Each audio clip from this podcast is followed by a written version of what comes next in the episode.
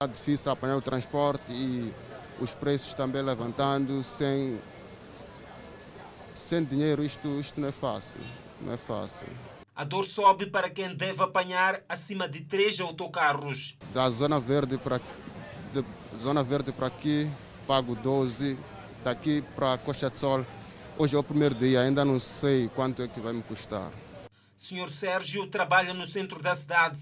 É obrigado a tomar três autocarros para chegar ao local de trabalho. Senhor Sérgio não está confortável com a nova tarifa. Os chapas já são sufocantes. Os 12 meticais sufocam o nosso bolso. É, primeira coisa. É, vamos nos deslocar para muitos sítios. Por exemplo, eu vou para. Eu, onde eu vou, tenho que apanhar três rotas.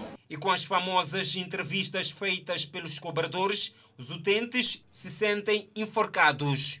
Também existe encurtamento de, de rotas. O, o, as, as ditas entrevistas ainda não acabaram. Para os munícipes que sempre que amanhece vão atrás do transporte semicultivo, essa tarifa vai, sem sombra de dúvidas, impactar no bolso dos cidadãos que em algum momento devem apanhar acima de três transportes para poder chegar ao destino. Em contrapartida, os transportadores mostram-se satisfeitos com esta nova tarifa. Vai ajudar mais ou menos, mais ou menos isso, há de haver pelo menos um, um rendimento e tal, porque na verdade não estava me a render nada. Agora vão conseguir fazer a, a, a, a receita. Já, antes fazíamos, mas pelo menos vai ser melhor uma vez. Os operadores tinham a expectativa de que o aumento fosse na ordem dos 5 meticais. Quando eu digo pesado, que era muito difícil. Não sei agora, nem esses dois meticais não vai ajudar assim tanto, né? Mas é para pelo menos vai dar para a gente estarmos um pouco uh, minimizados. Os passageiros esperam que as autoridades municipais tenham formas de estancar os encurtamentos de rota feitos pelos transportadores. Terminal Rodoviário Internacional da Baixa, na cidade de Maputo, já começa a registrar movimento de regresso, sobretudo de trabalhadores na África do Sul, Angela. Só este domingo, mais de sete viaturas partiram do terminal para a África do Sul e também para Swatini. O momento é de regresso depois da quadra do Natal e de fim de ano, bem passado com a família, como é o caso do Pedro, que trabalha nas minas da África do Sul. Estava muito bem. Estava muito sucesso. Estava muito bem para ficar aqui em, em, Moçambique. Festas terminadas, agora é hora de voltar ao trabalho. Nossa família está aqui em, em, em Moçambique. Agora ali vou trabalhar, em voltar aqui. Terminal rodoviário internacional da Baixa, os carros já disponíveis. Hortência quer fugir às filas na fronteira e prefere antecipar a viagem. As festas passei muito bem com a família, fiquei muito feliz e agora estou na hora de regressar para ficar de Sul. Outros viajam para a consulta médica. O momento de regressar, só regresso cedo porque tenho medo da fronteira, porque às vezes fica cheia, então eu quero aproveitar o dia 2 que talvez não esteja cheio. No terminal internacional da Junta também registra-se movimento de regresso. Estou a regressar e tenho a expectativa que será um bom ano. As filas que se registram deste outro lado são para a fronteira de Namancha. No terminal rodoviário internacional da Baixa, o movimento anima os operadores. E a expectativa é maior. Temos os carros aqui, estão todos completos, tudo está, a manutenção está tudo feito para a gente fazer voltar as pessoas. Uma das grandes preocupações dos gestores aqui do Terminal Internacional da Baixa é o surgimento de operadores uh, piratas que fazem face aos operadores oficiais. Pedem que o governo possa ser mais atento à fiscalização. Há carros que, saem, que não saem das praças, muitas das vezes não fornecem boas condições, pneus gastos, aquilo ali, porque não há fiscalização. Mas todos os carros saem daqui da praça Nós estamos aqui como gestores da praça, não há nenhum carro que saia daqui que não tenha minimamente as coisas, porque nós estamos aqui para poder fiscalizar. Os operadores esperam ver ultrapassados os casos de assaltos a passageiros, situação considerada controlada depois do trabalho feito entre os dois governos. Na zona onde é havia mais assaltos, era aquela zona da, da, do, do em direção a, a Pretório, houve muitos assaltos, um pouco de Delmas e depois veio para Enel Espreito. Este ano mudaram a estratégia. Estavam aqui no Libombo a tentar fazer, mas está controlado. Falamos com o governo, está minimamente controlado. O movimento de regresso poderá nos próximos dias aumentar a procura pelo transporte internacional, mas os operadores dizem estar preparados. O presidente da República, Felipe Jacinto Nussi, realizou nos últimos dias do ano atividades que incluíram alguns encontros uh, com algumas individualidades, também deslocações a diferentes pontos, assim como manteve encontros com alguns grupos de interesse a nível nacional e não só. Considerando o contexto atual, dominado por altos níveis de infecção causadas pela variante Omicron, o chefe de Estado e esposa submeteram-se ao teste rápido, cujos resultados revelaram-se positivos ao SARS-CoV-2 em observância às orientações sanitárias vigentes, mesmo sendo assintomáticos, o presidente Nussi e esposa tomaram a decisão imediata de cumprir rigorosamente com o protocolo de isolamento sanitário, enquanto aguardam pelos resultados definitivos de PCR. O Presidente da República renova o seu apelo para a observância das medidas de prevenção e combate à pandemia da Covid-19 e exorta a todos os compatriotas maiores de 18 anos a aderir ao processo de vacinação que decorre a nível nacional. Felipe Jacinto Nussi e esposa, então a atualizar sobre, a sua, sobre o seu estado de saúde e ambos fizeram o teste rápido cujos resultados revelaram-se positivos ao SARS-CoV-2. Vamos dar continuidade às notícias. Pois, para saber que o primeiro dia útil do ano foi marcado por um ambiente de calma. Nos, nas principais avenidas, poucos carros circularam e o comércio funcionou a meio gás. O ano de 2022 já iniciou e para quem pensava que o trânsito no primeiro dia útil do ano seria marcante, enganou-se. Nas principais avenidas da capital do país, poucas viaturas circularam.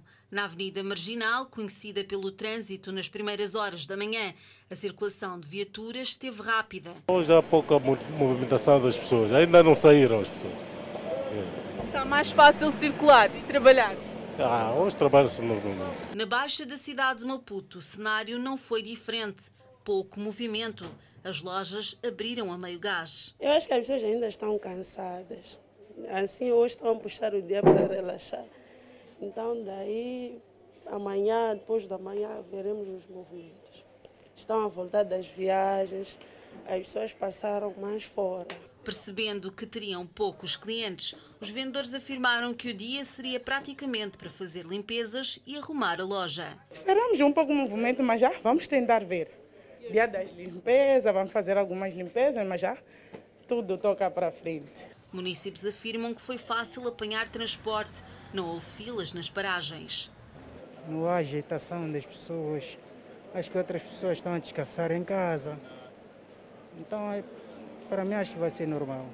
Para os que tiveram que acordar cedo para trabalhar, foi bom ver a cidade sem tanto movimento. Sim, sim, hoje está um dia calmo, tendo em conta que é o primeiro dia da semana, o primeiro dia laboral, está calmo assim. Acredito que as pessoas divertiram-se tanto no no final de semana e no, no, na passagem do ano e agora estão a tentar repousar, recuperar as forças para iniciar o. Tinha que iniciar hoje, né?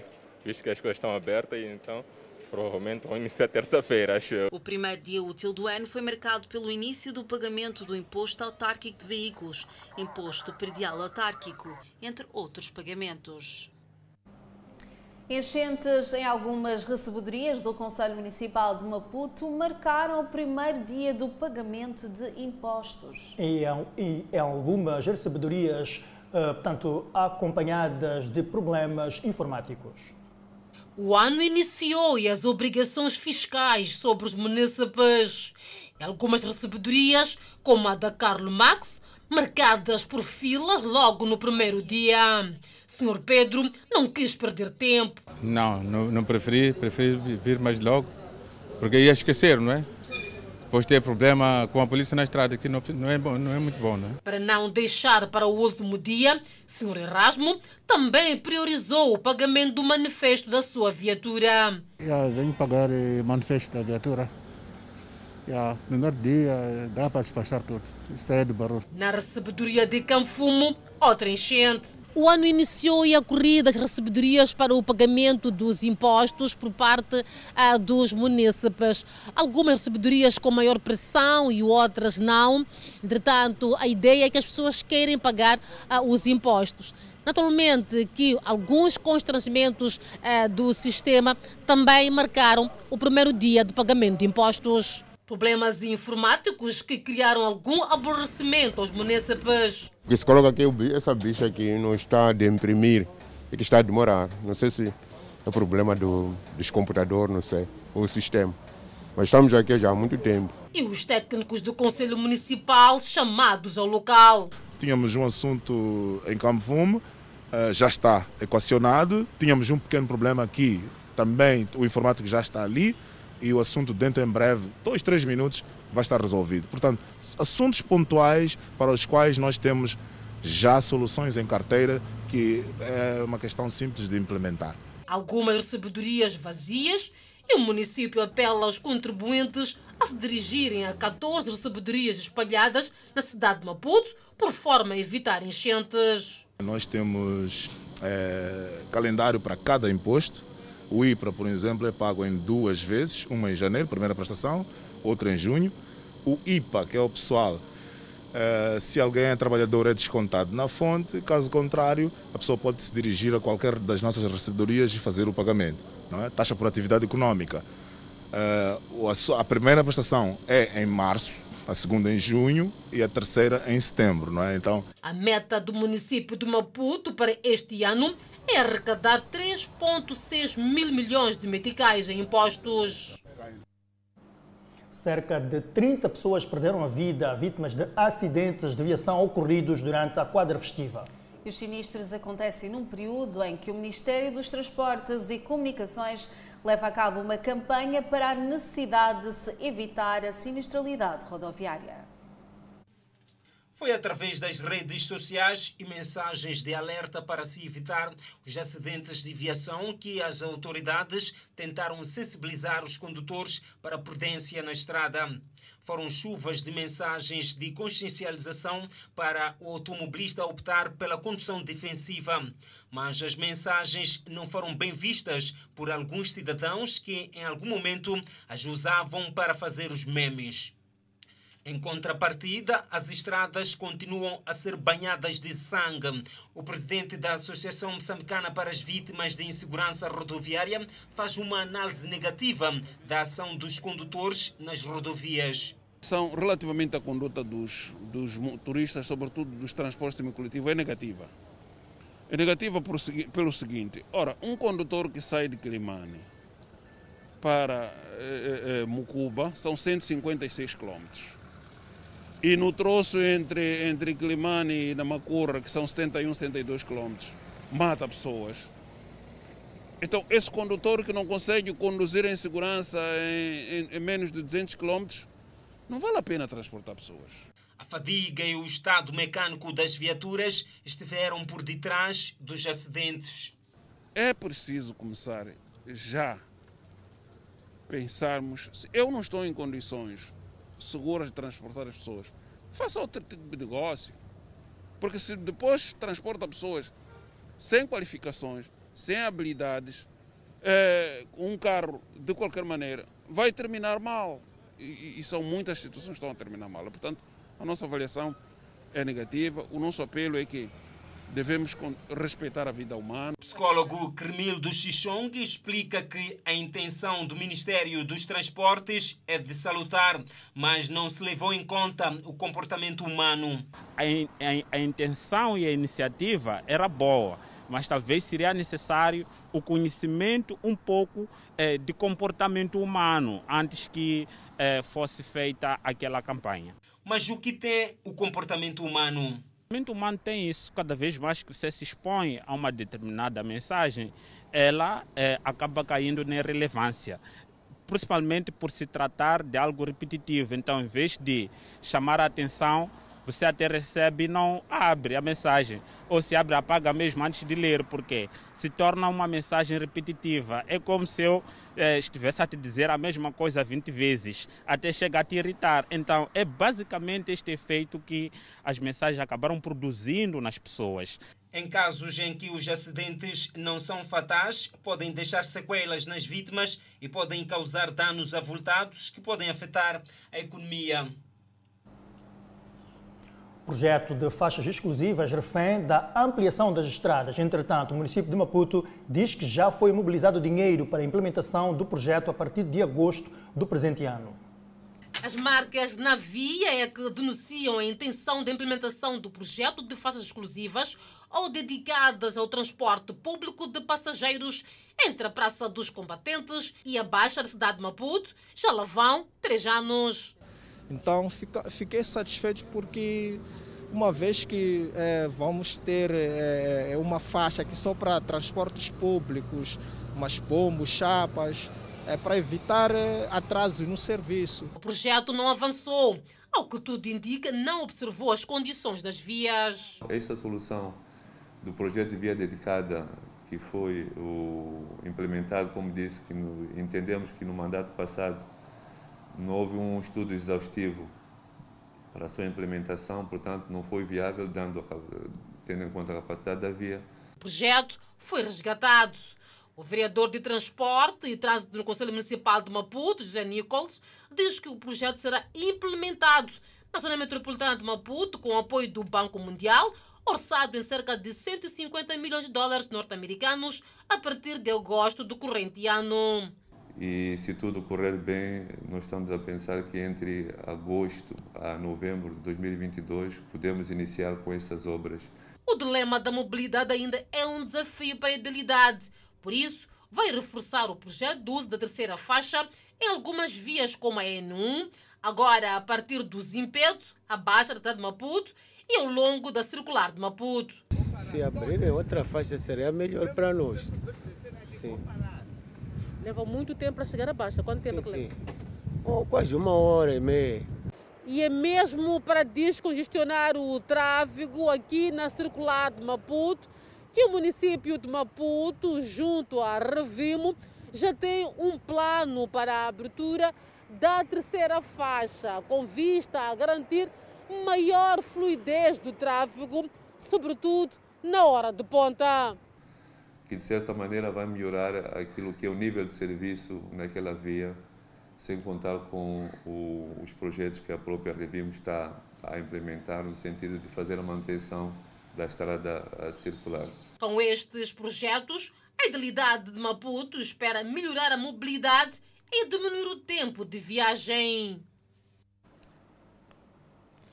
Os membros da Polícia da República de Moçambique que não aderirem ao processo de vacinação contra a Covid-19 poderão responder a processos disciplinares, mesmo com a inexistência de uma legislação específica que regule o processo de vacinação.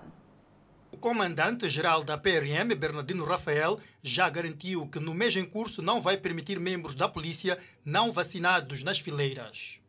Queremos que a primeira formatura do ano de 2022, cada membro da Polícia da República de Moçambique traz o seu cartão de vacinação. Bernardino Rafael sublinhou que a exigência será rígida para evitar a propagação da pandemia viral. Primeira formatura de 2022, quem tem que entrar aqui, nós somos paramilitares, nós somos militares. Quem tem que entrar no recinto, no serviço, tem de exibir o cartão de vacinação. Não é nenhum pedido, é uma ordem que o comandante-geral está a dar. Então, quem não traz, não entra no serviço e vai é, correr o risco de processarmos. Entretanto, o jurista Vítor de Fonseca diz existir espaço para se avançar em processos disciplinares contra os membros da PRM não vacinados, mesmo não existindo uma legislação específica que regule o processo de imunização. Este tem uma situação evidente. Temos a dizer que é uma ordem emanada a nível do Ministério do Interior, na pessoa do Comandante-Geral eh, da Polícia da República de Moçambique. Não obstante, também aí pode sim intentar uma ação administrativa, que é esse processo disciplinar, em que o trabalhador terá a prerrogativa de poder responder àquela nota de acusação, porque na administração pública trata-se de nota de acusação. Portanto, será lhe dada essa nota de, eh, de acusação que, no prazo de 15 dias vai ter que deduzir a sua resposta. O jurista entende que a estratégia encontrada pelo comandante-geral da PRM é acertada. Portanto, estamos aqui a tratar de um líder, de um bom pai de família que tenta assegurar o bem-estar dos seus filhos. Obviamente, ele, na qualidade de comandante-geral da polícia, garante que todos tenham direito a esta vacinação. Portanto, eh, não temos nenhuma legislação específica que regule relativamente a questão da vacinação, mas devemos aqui verificar um princípio fundamental que é direito à saúde que está consagrado a nível da nossa Constituição da República de 2004, com as suas naturais adaptações da Lei 1/2018 de 12 de junho. Ela preconiza muito bem direito à saúde, além de direito, desculpa, direito à, à vida. Além de direito à vida, nós temos o artigo 116 da mesma Constituição da República de Moçambique, dispositivo legal que eu me referenciei, fala de direito à saúde. Ações avançadas pelo comandante-geral Bernardino Rafael para controlar a propagação da pandemia da Covid-19 na PRM. Variante Omicron do novo coronavírus, detectada em novembro de 2021, já domina as infecções no país. Os dados foram divulgados num estudo do Instituto Nacional de Saúde. O estudo do Instituto Nacional de Saúde explica que entre julho de 2020 e dezembro de 2021 foram analisados a nível nacional 942 genomas do SARS-CoV-2 sequenciados a partir de amostras de todas as províncias do país. Segundo o estudo, a primeira variante foi a beta, detectada no país em julho de 2020 e dominou entre janeiro e maio de 2021. Em abril de 2021, foi detectada a variante Delta, que liderou entre junho e agosto de 2021. A variante Omicron, primeiramente detectada em Maputo, já começa a circular em outros pontos do país, com destaque para Nampula, Zambésia e Inhambane. Segundo cientistas nacionais e internacionais, esta é a variante que já está a liderar e que propaga-se de forma rápida com o objetivo de monitorar a circulação de variantes do vírus no país, o Instituto Nacional de Saúde estabeleceu a Rede Nacional de Vigilância do SARS-CoV-2, denominada SEGENA, que mostra as frequências das variantes e distribuições geográfica entre julho de 2020 e dezembro de 2021. Neste momento, a Omicron continua a fazer das suas. Eu já tomei a vacina e acredito que essa vacina é benéfica. Denur Taibo é transportador. Explica que há necessidade de as pessoas continuarem com a prevenção da pandemia. Não posso ir a uma festa sem máscara e tenho que saber que este local, quantas pessoas vão estar, se são muitas, vale a pena que eu fique em casa. O medo mesmo é de o Presidente da República endurecer as medidas por conta da irresponsabilidade de algumas pessoas. É, é, é difícil de acreditar isso, mas a verdade é essa: 5 mil é muito, é muito para 24, 24 horas de contaminação. Em alguns pontos do mundo já estão convivendo com surtos de gripe normal. Alguns países estão convivendo com surtos de gripe também, do outro vírus respiratório chamado influenza. Aqui no Brasil, por exemplo, estamos tendo duas epidemias simultâneas em muitos estados do país: gripe e Covid. O infectologista brasileiro alerta para maior vacinação de modo a evitar efeitos graves. Para indivíduos que foram infectados e estão adequadamente vacinados, um quadro leve, mostrando uma forma mais adaptada do vírus, extremamente contagiosa, virtualmente vai infectar aqueles todos os indivíduos vacinados ou não vacinados, mas a proteção que a vacina tem conferido para evitar formas graves entenda-se hospitalização e morte, têm sido muito efetivas. Atualmente estão em fase de genotipagem amostras suspeitas de infecção pela variante Omicron que foram colhidas em várias regiões geográficas do país ao longo do mês de dezembro de 2021. São, ainda não são conhecidas as causas do incêndio que destruiu este domingo o edifício do Parlamento Sul-Africano na cidade do Cabo. Ainda não são conhecidas as causas do incêndio que destruiu este domingo o edifício do Parlamento Sul-Africano na cidade do Cabo. De acordo com as informações da Proteção Civil, ainda não há vítimas, mas os danos materiais são elevados. A polícia sul-africana confirmou que um suspeito está a ser interrogado sobre o incidente.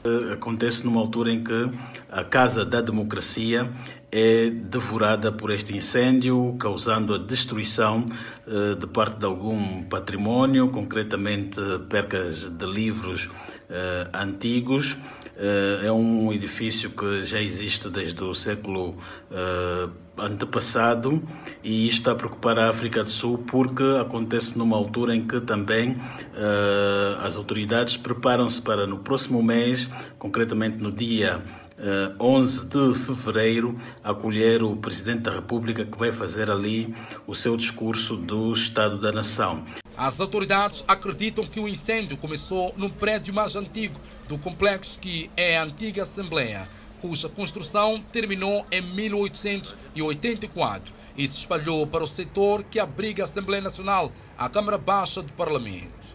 A África do Sul uh, está a gerir o assunto com a maior uh, tranquilidade. O presidente esteve no terreno e acompanhado com a sua equipa, mas o importante é que não houve vítimas humanas. O presidente sul-africano Cyril Ramaphosa visitou o local para avaliar os danos e considerou o acontecimento de devastador e terrível. Jovem sofre corte profundo com recurso à garrafa partida. Vamos ao intervalo, voltamos com o desenvolvimento desta e mais notícias. Até já no CDI podemos olhar para alguns aspectos que poderão acontecer na retoma do julgamento. Estamos de volta ao Fala Moçambique. O Hospital Central de Maputo afirma que a quadra festiva foi ligeiramente calma se comparada com o ano anterior. O Hospital Central de Maputo recebeu durante a quadra festiva mais de 3 mil pacientes. Muito embora o número pareça elevado, houve uma redução dos casos de trauma em cerca de 50% se comparado com dados do ano anterior e um aumento de entradas de pacientes por doenças gerais. Falando dos mecanismos de trauma, as quedas lideraram as estatísticas, com cerca de 161 pacientes que deram entrada uma evolução positiva em cerca de 130 pacientes. Casos de acidente de viação foram 148, agressão física tivemos 115 pacientes, 22 por corpo estranho, tivemos três casos de mordedura humana. A Covid-19 marcou a quadra festiva. Ao longo das festas, o hospital testou 351 pacientes, dos quais 120 revelaram-se positivos. Ainda sobre a Covid-19, a enfermeira-chefe do Banco de Socorros do Hospital Central de Maputo fez saber que alguns profissionais de saúde, ora infectados, já regressaram ao trabalho. Nós. Então, embora tenhamos tido as equipas bastante reforçadas, porque criou-se escalas de apoio neste hospital, mas também ressentimos a falta de alguns colegas que neste momento encontram-se de atestado devido à pandemia da Covid-19. É importante ressaltar que alguns já estão de volta e as equipas todas estiveram empenhadas, controlaram o trabalho e tivemos sucessos nesta quadra. Cinco casos de violação sexual mancharam também a quadra festiva. O Hospital Central de Maputo fez saber com satisfação que nos dias 24 e 25, 31 e 1 não receberam nenhum caso de ferimento por objetos pirotécnicos. Ainda no curso do Fala Moçambique, teremos análise de juristas sobre quem poderá, eh, portanto, assumir as rédeas do país, uma vez que o Presidente da República estará em isolamento. Prosseguimos com o jornal para saber que jovem quase, eh, portanto, eh, é agredido pelo vizinho com recurso a ferro e garrafas na transição de ano. O que era para ser uma transição de ano tranquila acabou no leito hospitalar para este jovem supostamente agredido pelo vizinho. Com recurso a armas brancas, o agressor teria desferido golpes e cortes em várias partes do corpo. É quando aparece o criminoso, leva ferro, lhe bate na cabeça. Começa a bater na cabeça. É quando aparece uma minha irmã, que é nossa vizinha, nós consideramos como irmã. É quando salva ele. Quando nós estávamos distantes, salva ele. Quando nós fomos para ajudar ali, ele nos empurra. É quando meu irmão levanta, tenta lhe empurrar. Quando lhe empurra, ele leva garrafas, mete aqui nos dedos e corre, chega ali, lhe corta aqui. A mãe desesperada não compreende as motivações do crime que quase tirava a vida ao filho. O meu filho está grave, o meu filho não come, o meu filho não se mexe. Agora, ontem disse que volta hoje às 10, quando chega lá, estão a dizer que o moço que é criminoso vai no tribunal amanhã, de sair amanhã, eu também vou para lá, mas o meu filho a sofrer, eu quero justiça. Segundo testemunhas, a agressão aconteceu poucas horas depois da transição eh, do fim do ano. O agressor teria arrastado a vítima que se encontrava sentado naquele local a divertir-se, como disse depois uh, da transição arrastou até precisamente neste local onde aconteceu esta agressão física com recursos à garrafa. A família está preocupada porque diz que é uma situação recorrente aqui no bairro. Aquele moço é criminoso, aquele moço, a mãe já está tá, tá fechado de tudo, de filho dele, aquele moço estraga tudo aqui na zona, aquele moço envia está enviando crianças de menores de idade e estão enviando e pessoas grandes também e rouba, mas a mãe está a fechar tudo que está a acontecer. O caso segue na polícia. Os moradores do bairro ferroviário pedem a intervenção de autoridades policiais no bairro. Os casos de agressões físicas o dominar também a quadra festiva. À semelhança do Hospital Central de Maputo, a Polícia da República de Moçambique afirma que a transição do ano decorreu também de forma calma na cidade de Maputo com um grande efetivo nas ruas para controlar qualquer comportamento desviante. A Polícia da República de Moçambique afirma que o trabalho deu resultados e que a passagem de ano foi de forma geral tranquila, muito embora se tenham registado dois óbitos por intoxicação alcoólica. Ainda no dia 31, registramos um corpo sem vida no bairro Polana Caniço A, ah, numa residência e uh, de, dos exames preliminares feitos no local de facto, uh, suspeita-se como causa da morte uh, intoxicação alcoólica. A PRM deteve 15 indivíduos entre os dias 31 e 1, sete destes por consumo excessivo de álcool.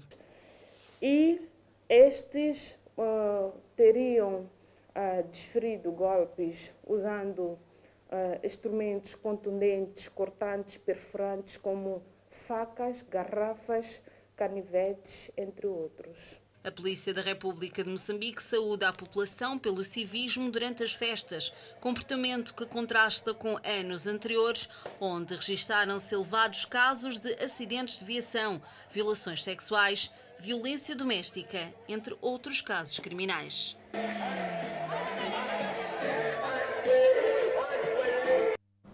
Estamos de volta com o Fala Moçambique e vamos agora ouvir o jurista Paulino Costa em relação a esta notícia sobre o Presidente da República, Filipe Nussi, e sua esposa, a Primeira-Dama Isaura Nussi, que estão em isolamento após testarem positivo à Covid-19. Paulino Costa está em linha, muito boa noite. Oh, boa noite, Ângela, boa noite uh, a todos e o, o, o colega aí, uh, de novo neste momento. Acho, queríamos também saudar o, o, o 22 tratadores da Verão. Doutor, eh, nós queríamos mesmo fazer aqui algumas questões em relação a esta notícia, de certa forma de última hora. Nós queríamos saber como é que recebeu eh, esta notícia eh, do Presidente da República e a Primeira-Dama terem estado positivo à Covid-19. Olha, primeiro manifestar nossa solidariedade com, para com a família, eh, principalmente ao próprio chefe de Estado e depois também para com a esposa e também para os moçambicanos em geral que estão nesta situação de Covid-19. Agora, uh, tanto esta situação, de fato, uh, só vem a reforçar a ideia de que o vírus está a circular e temos que também lembrar que o chefe de Estado, nos últimos dias, ele eh, tem estado a fazer visitas às províncias, ou seja, tem estado a levar uma vida eh, intensa na perspectiva da, da prossecução dos interesses de todos nós. Então, uh, o risco está aí. Então, é, é, é, a confirmação, sim, de que é, a Covid-19 é, pode afetar qualquer um de nós. Muito bem, uh, uh, doutor Paulino Costa, agora olhando para a Constituição da República, como é que fica o país? Ou seja, quem poderá assumir as rédeas do país? Olha, primeiro é preciso dizer que, uh, segundo a informação da, da presidência que nós recebemos, uh, tanto até este momento o chefe de Estado é assintomático. E nada nos pode levar a crer que a situação vai piorar. Uh, é preciso considerar também que está vacinado e que tudo o que aconteceu para este momento nós tomamos conhecimento deriva de, de, de controle de rotina, o que significa que não, não, não tendo feito esse exame de rotina, talvez nem ele ficaria sabendo que está infectado. Entretanto, sobre quem assume as rédeas, eu penso que é o próprio chefe de Estado que continua não, não podemos ter essa preocupação, porque existe um mecanismo próprio de comunicação que ele pode utilizar, por exemplo, através de videoconferência. Nós temos vindo a ver o que acontece nessas alturas com essas tecnologias. Claramente que o chefe de Estado está bem de saúde, apenas está infectado. Portanto, esta questão, na situação em que o chefe de Estado está, não é diferente de um, por exemplo, um soro positivo que ele está infectado, entretanto, ele não está doente. É exatamente o que está acontecendo com o chefe de Estado. Neste momento, não tem que haver essa preocupação, não, não, ninguém tem que ficar em pânico. O chefe de Estado continua assim a trabalhar. Ele vai fazer o isolamento físico, como a lei manda fazer, mas ele poderá trabalhar em casa, tanto com recurso às tecnologias, tal como fazemos nas reuniões atualmente, tanto podemos participar sendo tantos, mas recorrendo a, a estas vias. Então, neste momento não se levanta essa questão. Nós pensamos que haverá controle constante do estado de saúde do chefe de Estado e que tanto tudo continuar no controle e comando do chefe de Estado. Doutor, eh, no comunicado que foi colocado então a circular para dar conta desta situação, o Presidente da República apelava então para que toda a gente seguisse então com este processo de vacinação. Acredita que agora, tendo em conta esta notícia, que haverá hum, alguma mudança no que respeita àquelas pessoas que ainda não aderiram a este processo? Poderá haver um aumento de pessoas que vão, que vão vacinar-se? Eu penso que sim. Esta exortação que é dada pelo chefe de Estado, aliada ao fato de que, pelo motivo de ele ter sido vacinado, está neste momento infectado mais assintomático, isto poderá, de alguma maneira, ajudar as pessoas a perceber que é preciso sim aderir à vacinação. Mas não só por isso. Todos temos vindo a acontecer o que está, o que está a, a decorrer no mundo e, particularmente em Moçambique, tanto o nível de contaminações está subindo de forma progressiva e cada vez mais todos nós estamos conhecendo alguém da família ou amigo, um vizinho que esteja infectado. Então, isto deve ser motivo mais do que bastante para que nós tenhamos esta preocupação. E também tem que se dizer que a disponibilidade das vacinas tem que nos tocar a consciência de que há um esforço que foi feito. Decorrente desse esforço, nós temos que fazer a nossa parte, que é aderir à campanha, até para não corrermos risco daquilo que tem acontecido em outros países. Depois expiram os prazos das vacinas que foram compradas e depois, pronto, muita gente também morrendo, muita gente também passando problemas graves desta, de, desta pandemia.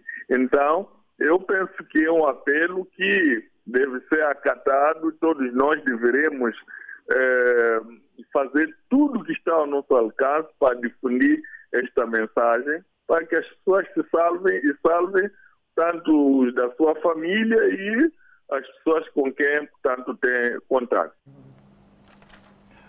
Muito bem, uh, doutor Paulino Costa, vale a pena perceber para a análise uh, o, o que é que aconteceu nos outros países onde os presidentes ficaram infectados, como o caso de Boris Johnson no, no Reino Unido e em Portugal, uh, falando de Marcelo Rebelo de Sousa. Olha, nós temos que lembrar o caso do, do, do, do Reino Unido, por exemplo. Ele, quando foi infectado, ainda não estava vacinado. E temos casos de outros chefes de Estado e outros ministros, por exemplo, de saúde, como é o, o nosso caso também foi infectado, etc. Entretanto, eh, as consequências sempre são relacionadas com tendo ou não vacinação, regra geral.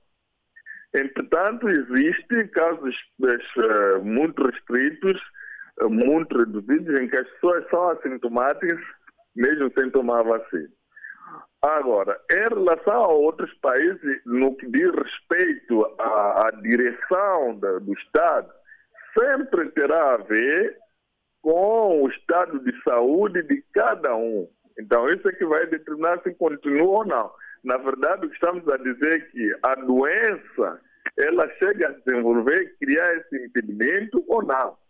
Por exemplo, o caso do, do, do, do, do primeiro-ministro lá do, do Reino Unido, nós lembramos que ele precisou até de passar pela UTI.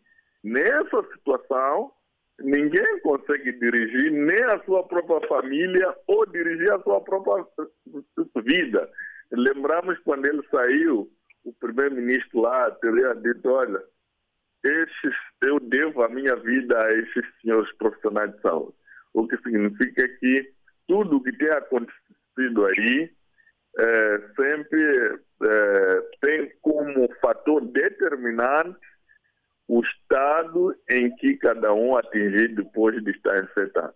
Obrigada, doutor Paulino, por este, por este esclarecimento em relação a esta informação. O Presidente da República cumpre então isolamento sanitário após estar positivo para a Covid-19. Também não só o Presidente da República, Filipe Núcio, mas também a Primeira-Dama da República de Moçambique, Isaura Núcio. Obrigada, doutor Paulino, então, por estas incidências. Muito bem, prosseguimos com o jornal. Novamente, C4 Pedro de Namicopo foi detido em Nampula. Reportagens para acompanhar dentro deste ano, por isso fique desse lado, porque nós voltamos já. Estamos de volta e vamos agora ao norte do país, onde novamente C4 Pedro de Namicopo foi detido em Nampula. Desta vez, o jovem de 29 anos de idade está envolvido num caso de falsificação de dinheiro. Do mundo da música, apenas tem o nome C4 Pedro de Namicopo, um jovem que mora a alguras do bairro de Namicopo e que a fama vai para negativa. Casado e pai de duas meninas, C4 Pedro entrou no mundo do crime por causa de amizades e, com o passar do tempo, passou a naturalizar o crime, segundo a polícia, que aponta para vários casos pendentes que o incriminam. Não sei de nada. Do momento estou preso aqui por acusando de comprar uma moto que roubou uns tal fulano mais conhecido, mais procuração de, de Nampula, que não sei se foi encontrado. É por isso que estou aqui. Mas dinheiro qualificado, não sei. A última vez, C4 Pedro tinha sido detido por envolvimento num caso de compra e venda de motorizadas e viria a ser solto pelo Ministério Público sob o pagamento de caução. Quero ter esta vida só. Mas já estou arrependido, estou a ver que já estou carente. Não, não, não está me permitindo mais fazer algo estranho para minha família, meus filhos, que estão lá fora à espera de mim. Tá, não, não, não me permite fazer mesmo algo estranho, não. Esta vez o jovem decide fazer parte de um grupo extenso de cidadãos que nos últimos meses tem vindo a falsificar notas moçambicanas. A polícia tem certeza de que C4 Pedro está envolvido neste caso de falsificação de notas e prefere fazer apelos. Alertar para todos os indivíduos que tenham sua posse notas falsas, que aproximem as autoridades, façam entrega dessas notas, eh, dê detalhes de, de, dos fornecedores dessas notas, para posteriormente a polícia fazer um trabalho para localização desses indivíduos que colocam em circulação notas falsas e evitando que, que mais pessoas possam, possam enveredar por esse, esse ato criminal. Estes dois jovens possuem grau acadêmico de licenciatura.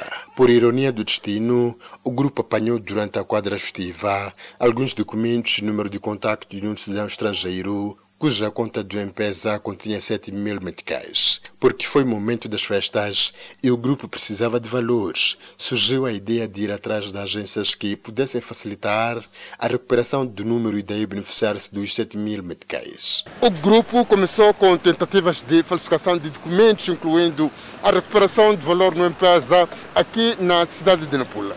Depois daqui, eh, tanto porque foi sem sucesso, foi ao distrito de Ribaue, onde também não conseguiu, e daí seguiu ao distrito de Malema, por onde acabou sendo detido. Fomos ali, dissemos que queríamos recuperar este número, só que perdemos documentos. Casado e pai de oito filhos, este outro cidadão é carpinteiro de mão cheia. Foi detido por envolvimento no caso de falsificação de notas. Fala das razões que lhe levaram a seguir esta vida. Sim, porque pá, já estamos mal aqui, nos carpinteiros estamos mal, porque já pá, porque aquele tempo ali aproveitamos na feira, já a feira fechou-se, agora já não temos como. Já este outro cidadão está detido por envolvimento no caso de tráfico de cannabis ativa, vulgo suruma. Vamos agora olhar para um dos casos mais, abada, mais, ab, mais abadalados de 2021. Desculpa. Pois é, Edson, é o processo das dívidas ocultas.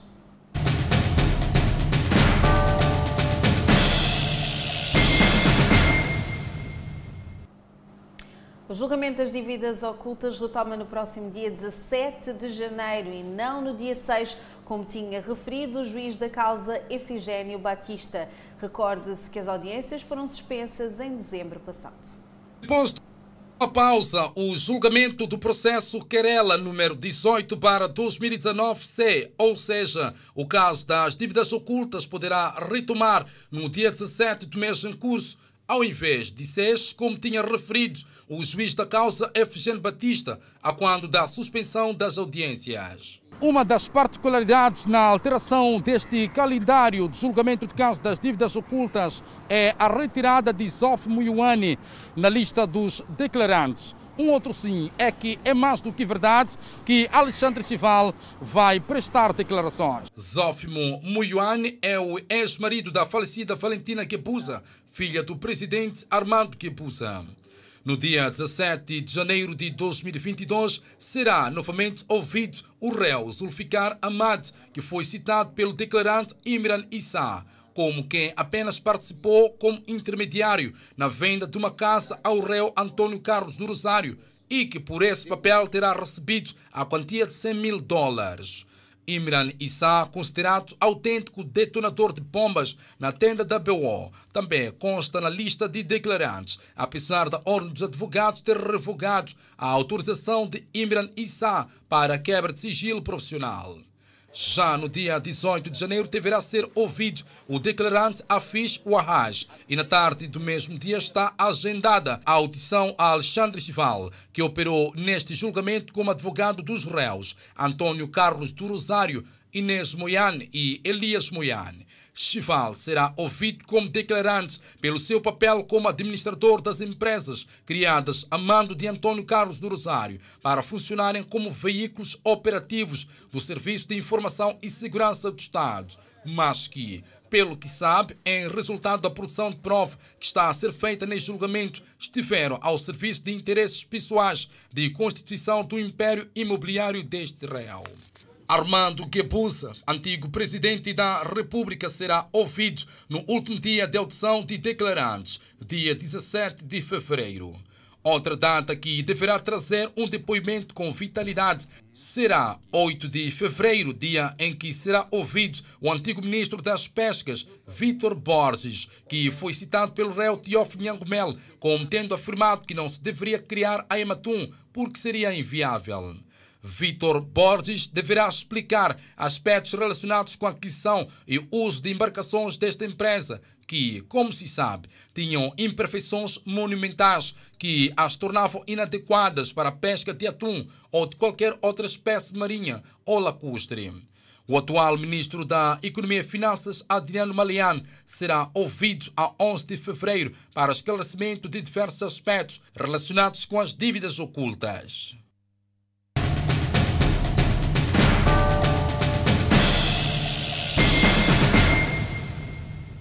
Retoma assim um dos casos mais badalados de 2021. O país registrou nas últimas 24 horas 1.496 recuperados da Covid-19. Estamos no intervalo, voltamos com mais informação. Já, já. Estamos de volta ao Fala Moçambique e vamos agora atualizar os dados da Covid-19 no país. Nas últimas 24 horas houve o registro de 1.496 casos recuperados da Covid-19 e o país tem agora um cumulativo de 158.680 casos. Por outro lado, o país tem cumulativamente 7.721 internados e 201 recebem tratamento nos centros de isolamento. O país tem 193.371 casos positivos registados, dos quais 193.002 de transmissão local e 369 importados. Moçambique testou nas últimas 24 horas 2.006 amostras, das quais 918 revelaram-se positivas para a Covid-19. Dos 918 casos positivos, 903 são de nacionalidade moçambicana e 15 estrangeiros. Nas últimas 24 horas, o país notificou 12 óbitos em pacientes infectados pelo novo coronavírus. O país tem agora cumulativamente 2.031 vítimas mortais devido à Covid-19.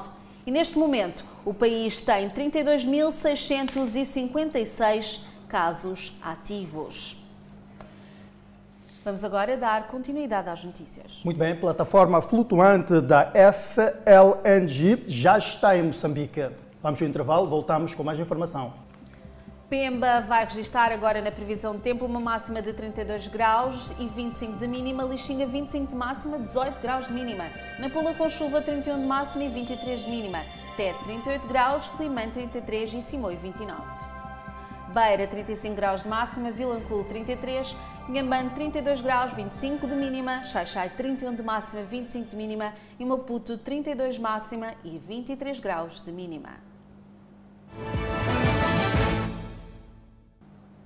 Estamos de volta com a informação que já se encontra em águas territoriais nacionais a plataforma Coral Sul FLNG, que será instalada na área 4 da bacia de Rovuma para a exploração do gás natural. Segundo uma nota do Instituto Nacional de Petróleos, neste momento decorre o processo de certificação de heliporto para permitir a aterragem e decolagem de helicópteros que vão transportar as equipas de apoio e trabalho.